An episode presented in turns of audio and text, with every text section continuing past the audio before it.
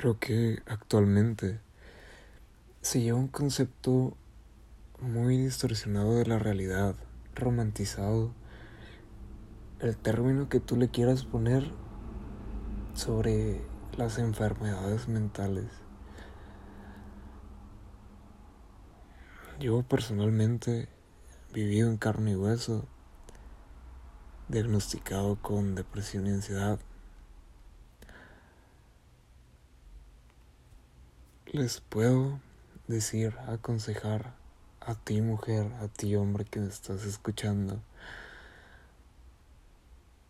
Te entiendo. Y entiendo que a veces el mundo se te viene encima y te sientes la persona más miserable del mundo. Sientes que estás a punto, más bien sientes que estás gritando en tu interior y que nadie te escucha. Que todo el mundo se vuelve a tu contra. Pero déjame decirte algo.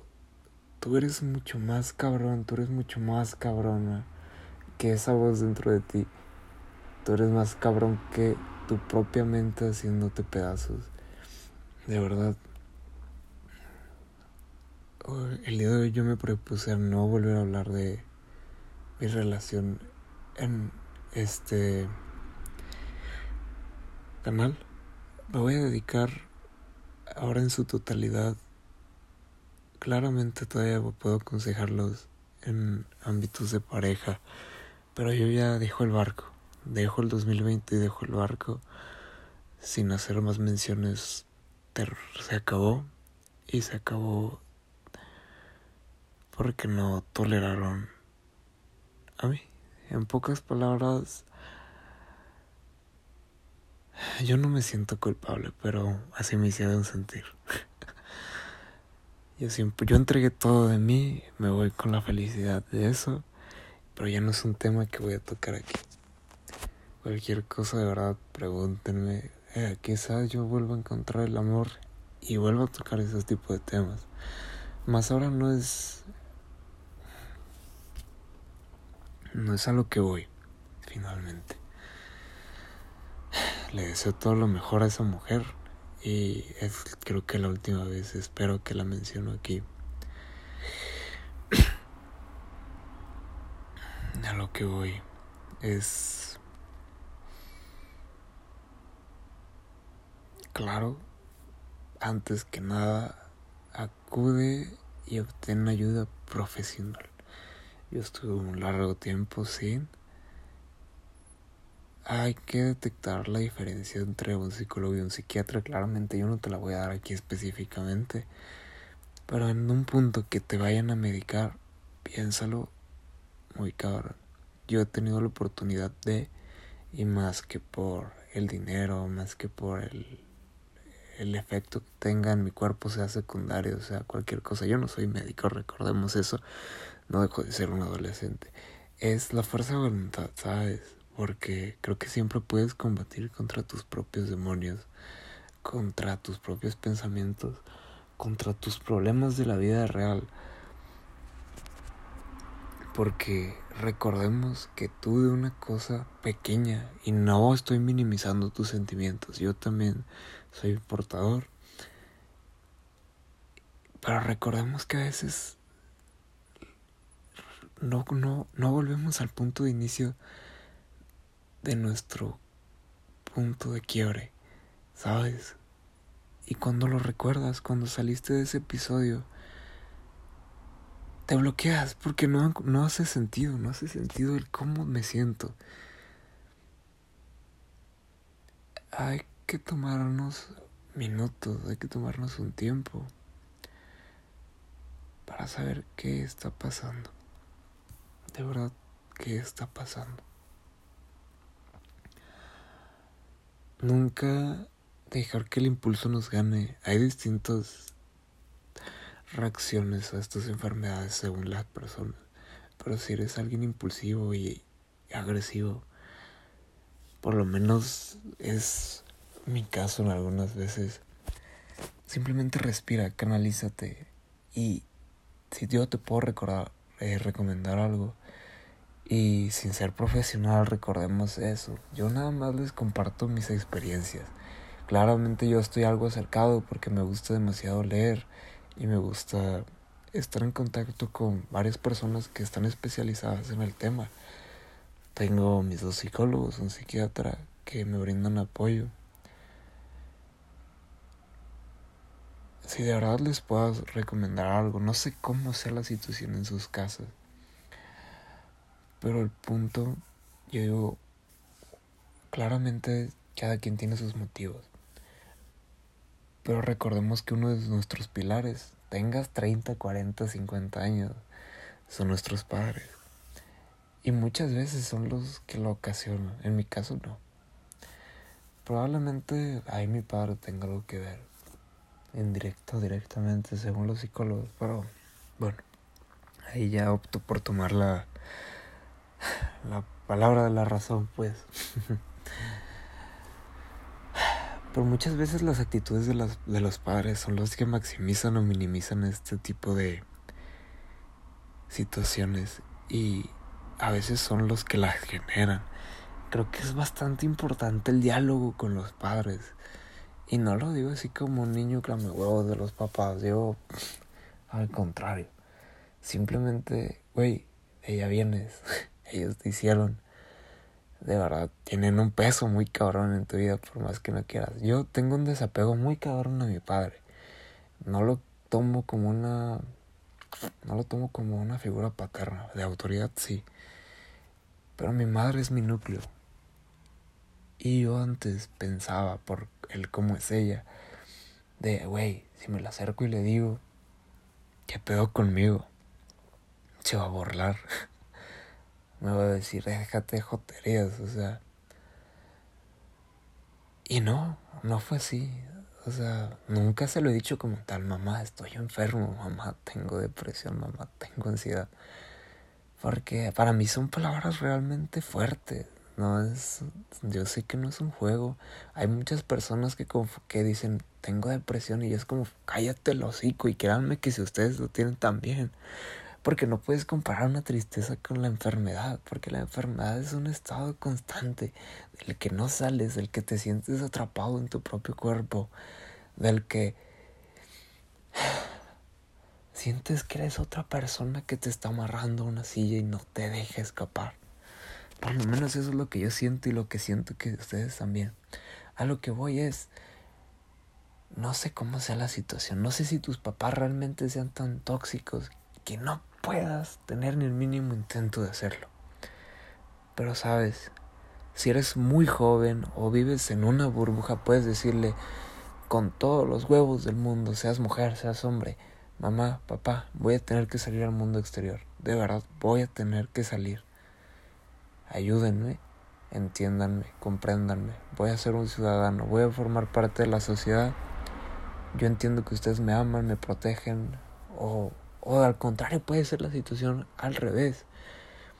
Que pongan mucho peso sobre ti y te sientan como que eres una, un adulto como ellos.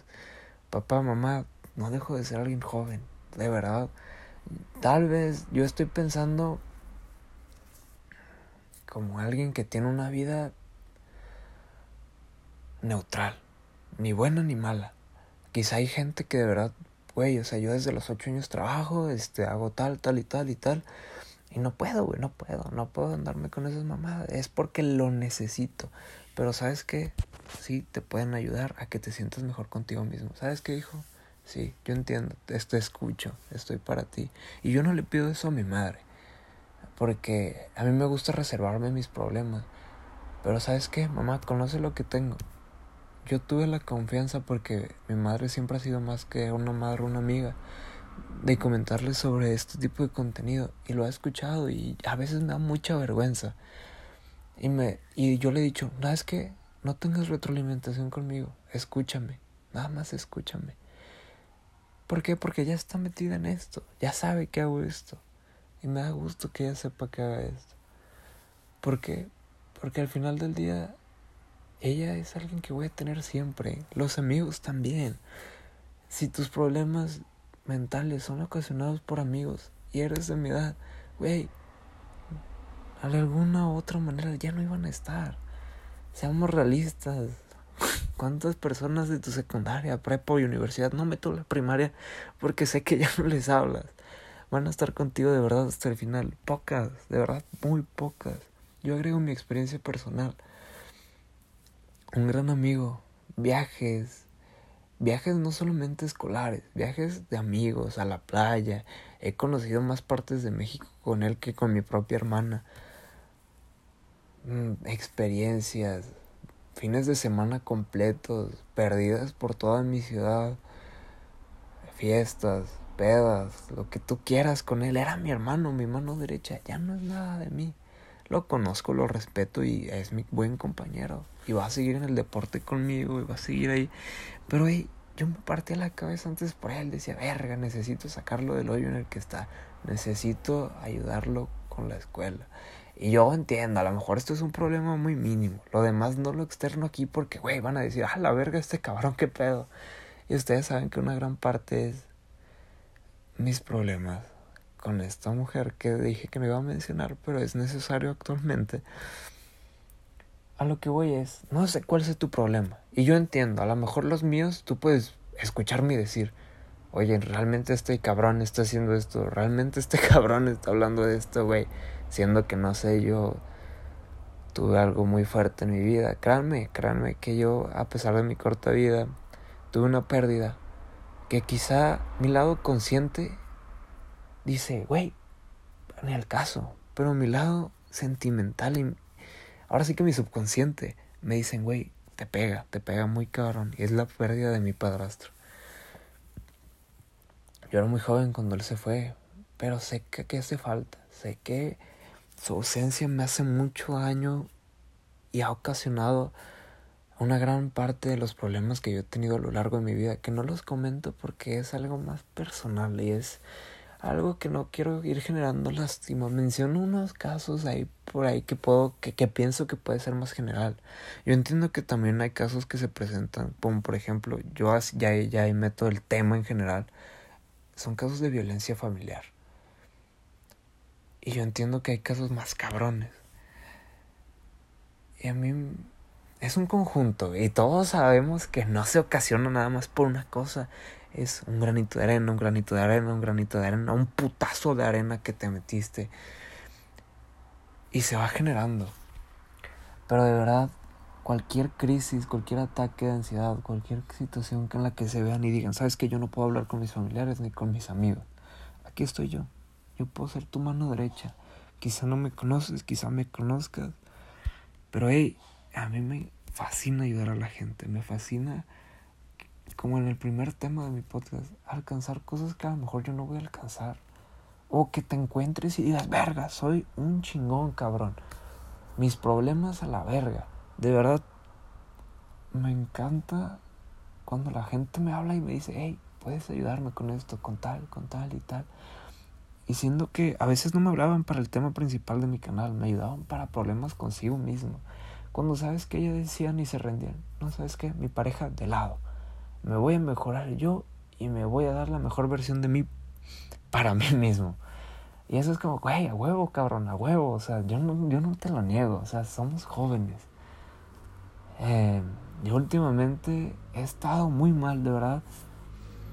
Pero dije, me dije a mí mismo, güey, ya lo viviste una vez, güey. ¿Por qué estás aquí? ¿Por qué, ¿Por qué empezaste los podcasts, güey? Vas a volver a donde mismo. No, no, no, cabrón. Vas a disfrutar, güey. Vas a disfrutar de tu vida. Decáete, cabrón. Decáete, decáete, decáete. Acábate 2020, 2021 vas a empezar, güey. Sin pensar en esa problemática. Ustedes también, si me escuchan en el 2020, finales, claramente, ahorita es diciembre y tanto planteanse ese, ese objetivo. ¿Sabes que A lo mejor yo no puedo soltarlos para el 2021, pero voy a descartar los granitos de arena que de verdad me están calando 2020 y a la chingada. Al del 2021 no entran. ¿Van a entrar otros nuevos? Sí, cabrón. Hay que ser realistas. Problemas siempre va a haber. Pero ¿sabes qué? Si me voy vergueando poco a poco, al final van a quedar unos muy grandotes. Que ¿sabes qué? Quédate, cabrón. Quédate aquí te vas a quedar a vivir conmigo, güey, pero aquí el que pone las reglas soy yo, el que maneja mi vida soy yo. Ahí quédate, güey. Y poquito a poquito te lo vas a ir desvergando y se va a ir saliendo de tu vida. Todo cambia, la vida da un chingo de vueltas. mucho ánimo, de verdad. A mí si me pudieran también dar unas palabras de ayuda, me servirían un vergo. Yo hasta ahorita es lo único que les puedo decir. Ustedes saben que no soy profesional en nada. A lo mejor en andar valiendo madre. Pero si, si algo quiero lograr es que ustedes se motiven, se superen y se hagan unos chingoncísimos en relaciones, en, ámbitos profesionales, en, como personas. ¿Para qué? Para que en el mundo seamos unos chingones en unos años. No me siento como yo mismo. Pero bueno. Eh, esto es obviamente, yo sí soy este. Nada más, ya saben, lo que no voy a mencionar. De verdad, aquí estoy para ustedes. Un saludo.